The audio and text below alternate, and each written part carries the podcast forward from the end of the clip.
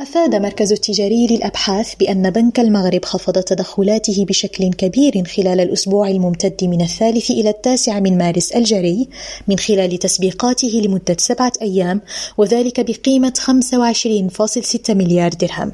وأوضح المركز في مذكرته الأسبوعية الأخيرة أن هذه التدخلات بلغت 14.2 مليار درهم عندما تم هذا الأسبوع مقابل 39.9 مليار درهم أسبوعا قبل ذلك.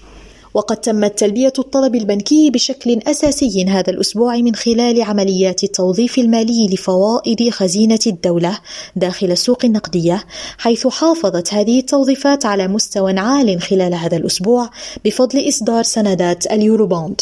وجدير بالذكر أنه مع اقتراب انعقاد الاجتماع الأول الخاص بالسياسة النقدية يواصل بنك المغرب تنظيم السوق النقدية من خلال عمليات ضخ السيولة وذلك بهدف الحفاظ على تماشي أسعار الفائدة بين البنوك مع مستوى سعر الفائدة الرئيسي. منال الزياني ريم راديو الدار البيضاء.